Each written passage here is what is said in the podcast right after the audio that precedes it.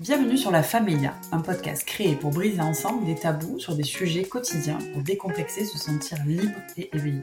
Je suis Marion. Pour ce nouvel épisode de podcast, je suis très heureuse de recevoir Marie Ruffier, qui est connue sous Instagram sous le pseudonyme Ergomums. C'est sur ce compte que Marie partage tous ses conseils en pédiatrie et en ergothérapie. Marie est ergothérapeute spécialisée dans l'accompagnement du repas de bébé et des jeunes enfants.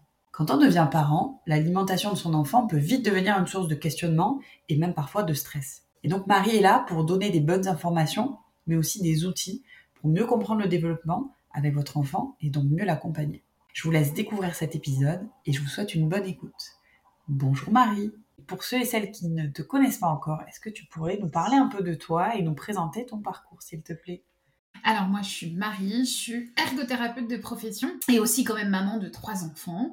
Euh, alors donc je travaille euh, ergothérapeute, c'est un peu s'occuper euh, de, de l'occupation des gens, des enfants, des adultes, des adolescents, des personnes âgées.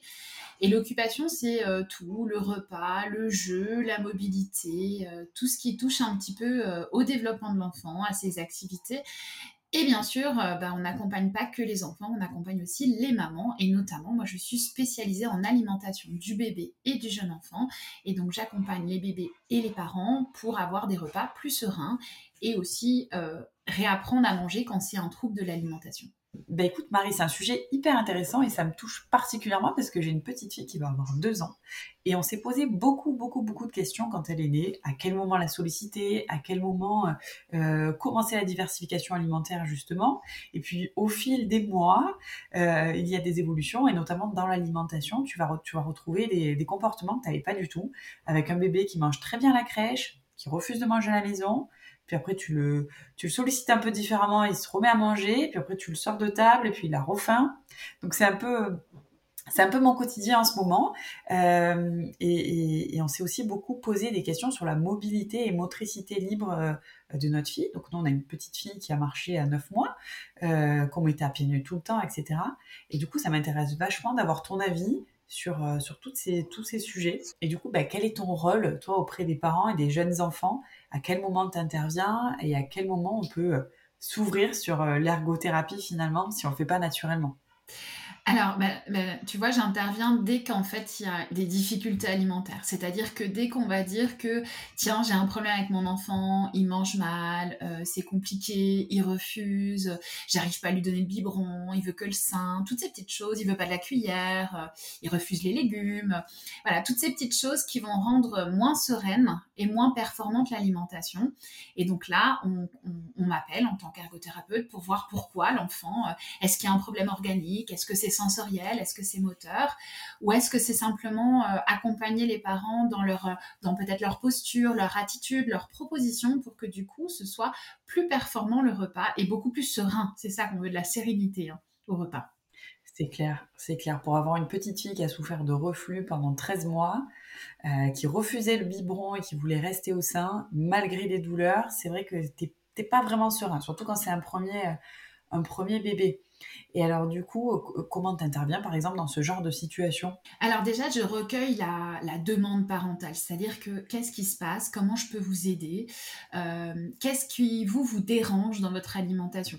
Parce que c'est pas moi qui va leur imposer en fait ce qui doit changer, c'est eux surtout qui, ce qu'ils veulent changer en fait à la base. Donc après avoir posé un petit peu cette question, je vais pouvoir regarder l'enfant, voir comment il mange, euh, euh, qu'est-ce qui se passe quand on lui propose une cuillère, un biberon, quand on le met au sein, euh, quel est son comportement. Et puis, on va regarder bah, justement ces phases de développement, de motricité globale, parce que on, on, sait peut-être pas, mais euh, moi souvent je dis dis-moi comment le bébé bouge, je te dirai comment il mange, parce qu'en fait c'est la posture qui va permettre au bébé de bien mmh. manger. Il faut être bien installé pour bien manger et dès le début.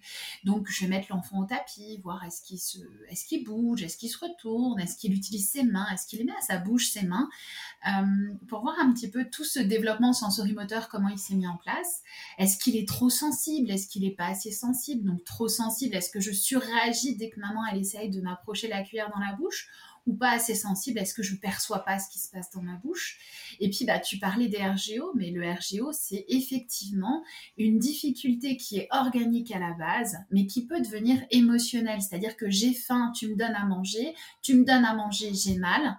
Eh ben ensuite je veux plus manger parce que ça me fait mal de manger. Donc on a beau des fois traiter la cause en donnant des médicaments, en, faisant que ce soit moins douloureux, eh ben le bébé, son émotion, elle est négative sur l'alimentation.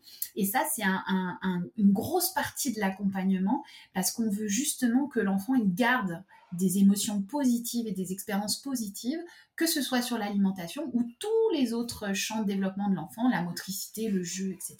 Et alors du coup, euh, là on parle beaucoup de, prise, enfin on a beaucoup parlé de RGO, de prise de lait, de prise au sein, mais alors comment est-ce qu'on commence la diversification alimentaire? Je sais que quand euh, mon pédiatre m'a dit, bah voilà, ça y est, c'est parti, il faut lui euh, donner des purées et des, et des compotes, j'étais complètement perdue. Je savais pas à quel moment commencer, parce que j'allaitais, mais je voulais aussi commencer à lui donner du solide. Et puis je la voyais en train de réclamer, euh, à chaque fois j'avais une cuillère pour lui donner ses vitamines, elle était là, euh, voilà, elle regardait un petit peu dans l'assiette des autres. Euh, donc nous, ça a commencé autour de 5 mois à peu près ça. quels sont tes recos? Ouais, alors les recos, c'est à partir de 4 mois révolus. Donc ça veut dire quand bébé rentre dans son cinquième mois. Et parfois, euh, quand on dit quatre mois, eh ben, on commence au premier jour des quatre mois, alors qu'il faut vraiment attendre que le quatrième mois soit passé et qu'on rentre dans le cinquième mois. On entend aussi le recours à partir de six mois, notamment parce qu'on recommande un allaitement exclusif jusqu'à six mois.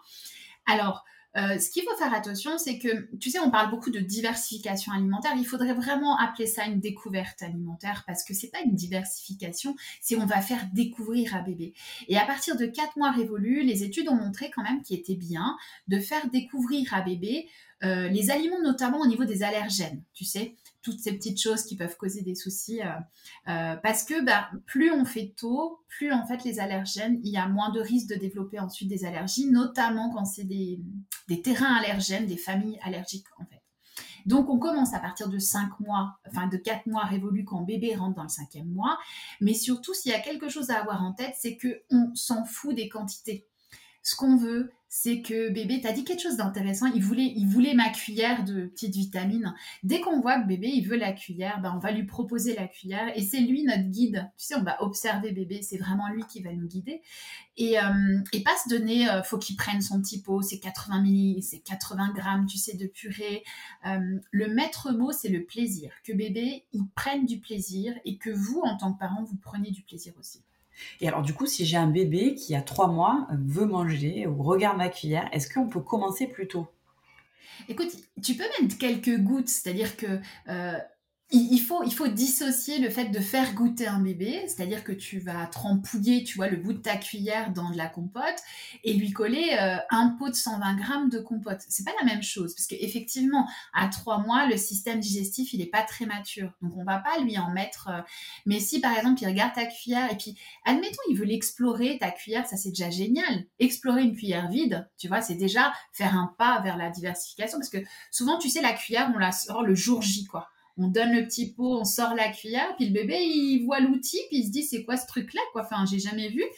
Et en même temps, il faudrait lui, présenter avant, tu vois, une présentation en bonne et due forme avant d'y mettre de la texture, du goût.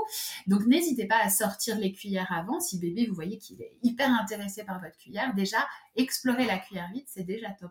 Super, parce qu'en fait, ce que, ce, que tu, ce que tu dis au début, il faut pas regarder les quantités, etc. Ma pédiatre m'avait dit, que dans la première année de vie, de toute façon, le bébé ne se nourrit pas forcément de ce qu'on lui donne à manger, mais du lait. Et donc, si c'est vrai, en tout cas, si je l'ai bien compris, euh, ce que tu dis aussi sur la découverte alimentaire, c'est comment créer du plaisir. Alors moi, j'ai le souvenir sur ma fille que chaque fois qu'on lui faisait découvrir un nouveau goût, donc tous les jours on changeait euh, la texture de, la enfin plutôt le goût de ce qu'on lui donnait, et c'était euh, genre l'extase, l'extase culinaire mais on n'avait effectivement pas l'impression de la nourrir, parce qu'elle allait prendre 5 cuillères, euh, et après elle finissait son lait. Mais tu as dit quelque chose de très important et ta pédiatre a absolument raison, c'est que euh, le lait reste l'aliment principal jusqu'à un an. Euh, pas l'aliment exclusif, mais l'aliment principal. Ça veut dire qu'en fait, c'est lui qui va venir nourrir notre bébé tous les jours. Et comme tu l'as dit, en fait, euh, la cuillère, les textures, les goûts, c'est une découverte. Et la lune de miel de la découverte alimentaire pour bébé, c'est de 6 à 12 mois. Parce que de 6 à 12 mois, il met tout ce qui se mange dans la bouche et tout ce qui se mange pas. Donc du coup, dès que tu vas lui présenter quelque chose, en fait, il va l'explorer. Et comme tu dis, en fait, le but, c'est d'avoir une extase de découverte alimentaire du bébé. Et on s'en fout qu'il en ait pris une cuillère, deux cuillères, dix cuillères, peu importe. Le, but, c'est de lui présenter un maximum de goût, de texture et d'aliments. Et alors, du coup, qu'est-ce qu'on fait si bébé refuse certains aliments? Alors, c'est vrai que dès qu'il refuse, c'est un petit peu, on est un peu perdu. Et on est un peu perdu parce que personne ne sait quoi trop nous dire aussi. Et puis, tu as 10 sons de cloche de tata, de belle-maman, de, du médecin. Puis, bah, du coup, faut un peu débroussailler tout ça, quoi. Alors, le bébé qui va refuser la cuillère, par exemple, qui va réagir très fortement à la cuillère, on va lui donner un temps d'habituation. Notre cerveau, il aime bien les petits changements, il aime bien prendre le temps, tu vois, quand ça change. Euh, donc, le bébé, on va lui donner ce temps-là. Et puis, tu sais, des fois, on je, dis souvent, euh, mettez une petite quantité sur la cuillère. Alors, il y a des parents qui me disent, mais j'ai mis une petite quantité, Marie, puis je leur dis, t'as mis combien sur la cuillère? Puis ils me montrent. Mais moi, quand je dis petite quantité, c'est la quantité d'un grain de semoule tu vois, de purée. Ah oui. C'est une trace, en fait, de purée. Parce que effectivement, certains bébés vont surréagir trop fort. C'est-à-dire que toi, tu vas trempouiller ton bout de cuillère, mais ça fait déjà trop dans la bouche. Et puis, du coup, ils vont avoir, tu sais, on a l'impression qu'ils s'étouffent, ils ont un haut de cœur, de dégoût. Euh, et bien, quand on voit ça, quand on observe ça sur le bébé, il faut vraiment faire une, une trace euh, et laisser le bébé 3, 4 jours s'habituer en fait à cette nouvelle texture, à ce nouveau goût. Et alors moi j'ai une question qui me tarote parce que j'ai été confrontée à ça. Euh, ma fille avait à peu près 15 euh, mois. Et en fait elle a, elle a pris une céréale sur la table et elle a mangé et elle a fait une fausse route.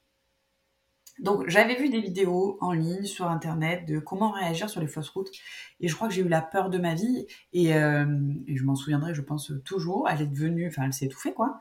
Et donc j'ai fait les premiers secours et ça m'a sauvée. Et en fait, je vois beaucoup aussi dans mon entourage des parents, quand bébé commence à manger des petits morceaux, etc., qui ont cette peur euh, que j'avais pas moi euh, personnellement, parce que ma fille mangeait pas forcément des morceaux ou elle mâchait. Euh, j'ai deux questions là qui arrivent. Euh, elle, n'avait pas du tout de dents. Elle a commencé à avoir des dents très tard, à partir de 11 mois, tu vois. Mais elle mâchait quand même avec les gencives. Et, et je vois autour de moi beaucoup de parents le bébé mange des morceaux et en fait ils mettent les doigts dans la bouche pour sortir le morceau parce qu'ils ont peur qu'il s'étouffe. Alors, je pense qu'il y a deux questions. Il y a cette peur de l'étouffement hein, au, niveau des morceaux, ce questionnement sur est-ce qu'il faut des dents pour mâcher aussi. Euh, alors, est-ce qu'il faut des dents pour mâcher? Non, parce que tu vois, les premières dents, c'est les dents de devant qui sortent et euh, on n'est pas des lapins, donc du coup, on mange pas avec nos dents devant, on mange avec nos dents sur le côté. Donc, et ces dents sur le côté, tu vois, ils sortent à 17, 36 mois, c'est tard et c'est trop tard. Rappelez-vous, hein, notre lune de miel, c'est 6, 12 mois même pour les aliments en morceaux. Donc, euh, et puis alors, l'avantage, c'est que ces gros muscles au niveau des joues, c'est des masséters qui sont très très forts, qui sont les muscles les plus forts du corps humain. Donc eux, ils vont broyer sans problème, hein. avec dents, sans dents. Eux, ils sont, euh, ils font leur job. Donc pas d'inquiétude. Euh, donc on n'attend pas les dents hein, pour donner les morceaux. On attend la position assise. C'est la seule reco, d'accord? Bébé, on peut le poser en position assise, on peut lui donner les morceaux. Quant à cette peur de l'étouffement, elle est légitime, D'accord?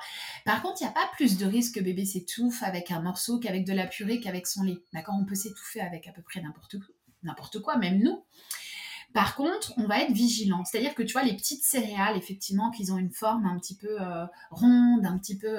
eh ben, elles ont euh, la taille de la trachée de l'enfant, donc là où passe l'air. Hein. Et donc, si c'est pas bien mâché, comme nous, on pourrait le faire, tu sais, des fois, on, on, mâche pas assez, puis ça passe. Et eh ben, du coup, le bébé peut faire une fausse route. Alors, il faut dissocier, dissocier le nauséeux timing où, tu vois, c'est un morceau qui est pas assez mâché, qui passe, et tu vas avoir la toux qui va le faire ressortir d'un étouffement partiel ou total. D'accord? Partiel, ton bébé pleure, il essaye de se dégager, tout ça. Euh, il respire. D'accord? Donc, il n'y a pas de crainte à avoir. Il faut le laisser essayer de se désobstruer. Par contre, un, étouffement total, c'est ton bébé qui change de couleur. Il n'y a plus de son, il n'y a plus d'image. Hein. Euh, et ça, il faut faire les manœuvres de premier secours. Mais la manœuvre de premier secours, c'est pas d'aller forcément dans la bouche, parce qu'en fait, si tu vas dans la bouche, tu vas amener la position de tête en arrière, en extension, tu vas mettre le doigt, et le, admettons que le morceau n'était pas bloqué plus loin, tu risques de le mettre plus loin. D'accord? Donc c'est vrai que, tu vois, je dirais que tous les êtres humains adultes devraient connaître les gestes de premier secours. Et en tant que parent, on devrait être formé à ces gestes de premier secours, mais ça peut arriver à n'importe qui. Hein. Ah mais c'est clair et quand même quand tu es vigilant, tu vois, nous on, faisait hyper hyper attention et elle a trouvé une céréale par terre ou sur la table, on ne sait pas au final et en fait elle était vraiment dans une détresse, c'est-à-dire que elle a arrêté de elle, elle a elle a même pas pleuré et elle a changé de couleur. Et elle s'est elle s'est crispée. Tu vois, elle s'est crispée. Et en fait, heureusement que j'avais regardé une vidéo de premier secours. Après, tu fais comme tu peux. De toute façon, tu es tellement dans un état de qu'est-ce qui se passe, quoi. Et, euh, en fait, il faut réagir. Enfin, j'ai eu la sensation qu'il fallait réagir très, très vite. Et heureusement que cette vidéo, euh, j'avais vu ça sur Instagram. Euh, euh, sur le compte de Pédiurge, si je me si je bafouille pas trop. Et en fait, bah, il, a sauvé la vie, je pense, de, de ma fille. Euh, mais du coup, le message que je retiens quand même, c'est que si on n'est pas dans cette situation, ça va quand même. Et il faut surtout pas mettre le doigt dans la bouche, quoi. Voilà, c'est ça. C'est qu'en fait, le bébé, il peut avoir un morceau qui est mal mâché, tu vois, parce qu'il n'a pas assez mâché.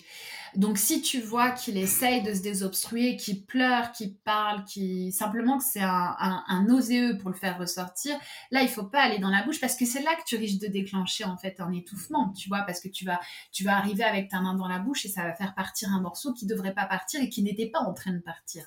Par contre, euh, effectivement, comme tu l'as décrit, toi tu l'as très bien observé chez ta fille, euh, pas de son, pas d'image, pas de respiration, le bébé qui change de couleur, là c'est une urgence vitale. Et, alors du coup, j'ai une autre question. Autour de moi, j'ai des parents qui ont des réflexes aussi de mettre les doigts dans la bouche, et ce que j'ai pu avoir aussi à un moment donné. Euh, par exemple, tu as un bébé, tu lui donnes un bout de fromage. Il va le manger, tu as l'impression qu'il l'a avalé, il, va manger autre chose, et en fait tu le retrouves dans le coin de la, bouche, et il n'a pas fini de le manger, de le mâchouiller qu'est-ce que tu fais? Tu le laisses? Alors, tu le laisses si ça le dérange pas, mais par contre, attention, parce que on va pas le coucher et le laisser marcher comme ça. Parce que tu vois, ce morceau-là qui est dans un coin de ma bouche, euh, eh ben, euh, si je fais autre chose, si je me couche, c'est là où il peut passer derrière. Donc, il faut quand même aller le chercher. Si, si le bébé passe à autre chose. Mais aller le chercher, ça veut dire que déjà, je vais amener la tête en position un peu de flexion. D'accord Donc le menton qui va se rapprocher de mon, torse, quoi, de mon tronc. Et puis là, je vais aller chercher avec mon doigt sur le côté. Ce qui fait que si le morceau euh, se détache, se débloque, il va tomber et il va pas tomber de l'autre côté. Tu vois ce que je veux dire? Donc cette flexion de tête, en fait, elle est importante si tu vas chercher. Euh, et qu'on a tendance à, quand on a peur, à aller dans la bouche, mais du coup, tu déclenches une extension, la problématique de l'autre côté. Donc le morceau passe et, va passer dans le mauvais trou, quoi. En fait, la, solution, ce serait soit de le laisser si ça ne le dérange pas, de toute façon, il va mâchouiller son morceau, soit de lui demander de le recracher, quoi. Exactement. Tu vas demander à bébé. Alors, des fois, il peut, des fois, il peut pas en fonction de sa capacité aussi, mais lui faire prendre conscience. Tiens, regarde, on lui touche la joue, on lui dit, t'as un petit morceau sur ta, dans ta joue. Est-ce que tu arriveras à le recracher? Montre à maman comment tu craches. Et on peut lui montrer comment cracher aussi à l'enfant.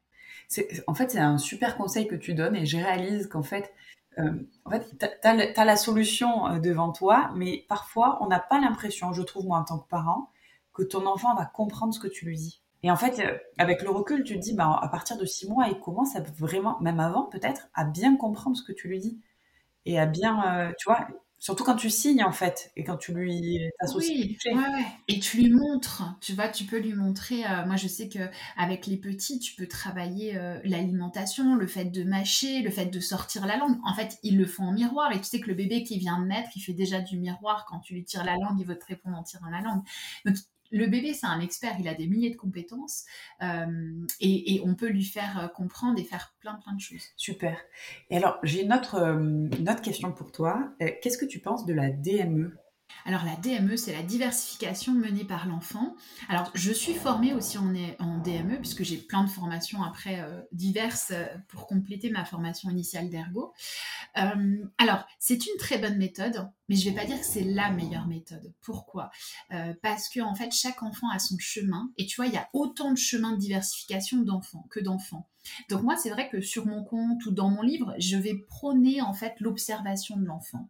Donc euh, parce que par exemple, il y a des parents qui vont me dire moi je veux faire la DME et puis bébé en fait euh, c'est pas son chemin lui. Il veut passer par la purée puis après il ira au morceau par exemple. Et puis d'autres parents qui vont me dire j'ai commencé la purée mais alors il s'en fout complètement, il veut manger les morceaux qu'on a dans notre assiette. Donc ce bébé montre que lui il veut faire la DME même si toi tu n'avais pas envie de la faire du tout.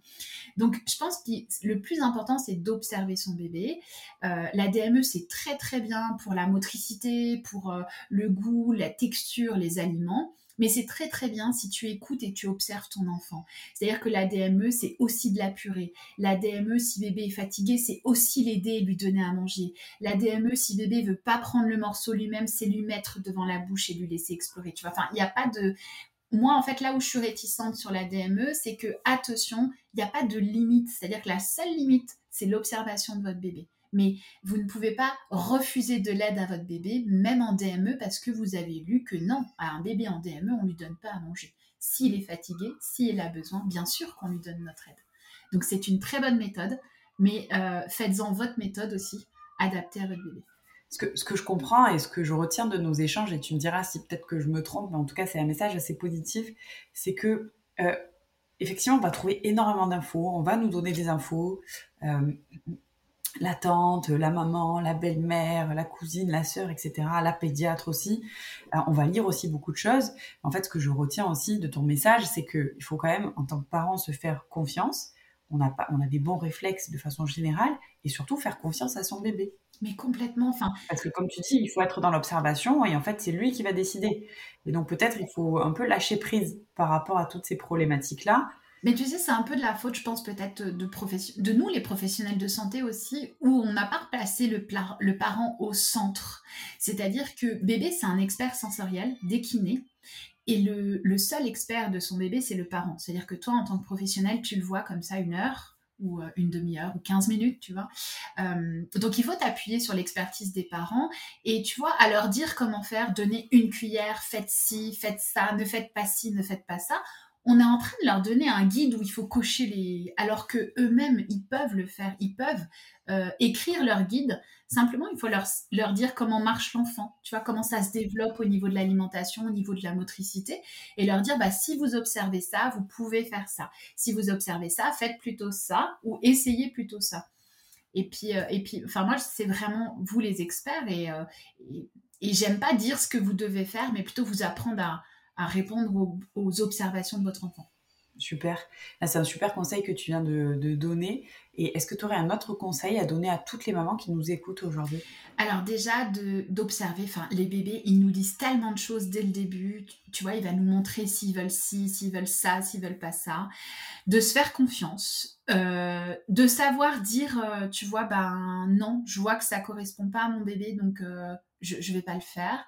D'oser, euh, aller taper à plusieurs portes, à d'autres portes, jusqu'à temps qu'il y ait une porte qui convienne. Hein. Moi, je peux convenir à un parent et puis pas convenir à un autre. C'est comme ça. C'est le feeling aussi qui va passer. Euh, et de, de pas d'un peu de, de, pas aller quand on vous dit faut pas faire ci interdiction de faire ça tu vois ne pas se ne ne pas aller là-dedans parce que ça nous met euh, dans un état de stress qui est important et l'idée c'est vraiment d'être serein au niveau de l'alimentation. Donc allez chercher des choses qui vous donnent de la sérénité au niveau de l'alimentation et si vous n'êtes pas sereine, allez chercher euh, chez des, personnes qui vont apporter des réponses, des professionnels de santé qui vous apporteront des réponses sur la diversification alimentaire. Super. Bah écoute, merci Marie pour tous tes conseils. Euh, je pense qu'on a fait un bon tour, euh, enfin un tour assez large euh, sur l'alimentation. Si vous voulez en savoir plus ou si le sujet vous passionne ou vous intéresse, comme ça peut être le cas quand on devient parent pour la première fois ou même pour la deuxième fois, n'hésitez pas à suivre Marie sur Instagram, sur son compte Ergomums, ou à prendre rendez-vous directement sur son site. Et Marie vient de sortir un super livre qu'on peut acheter. Du coup, à quel endroit, dis-nous Marie? Bah, écoute, euh, Amazon, la FNAC, Cultura, les petites librairies, un peu partout. Super. Et du coup, si vous avez la moindre question, la moindre remarque, vous pouvez aussi poser des questions sur les réseaux sociaux d'Elia. Donc c'est elia.lingerie sur Instagram. Euh, n'hésitez pas aussi à les poser sur notre site internet et nous serons très heureuses de pouvoir échanger avec vous. Mais écoute, merci Marie, euh, merci à vous de nous avoir écoutés. Et maintenant, vous avez toutes les cartes en main pour écrire vos propres règles du jeu. À bientôt Marie. À bientôt, merci.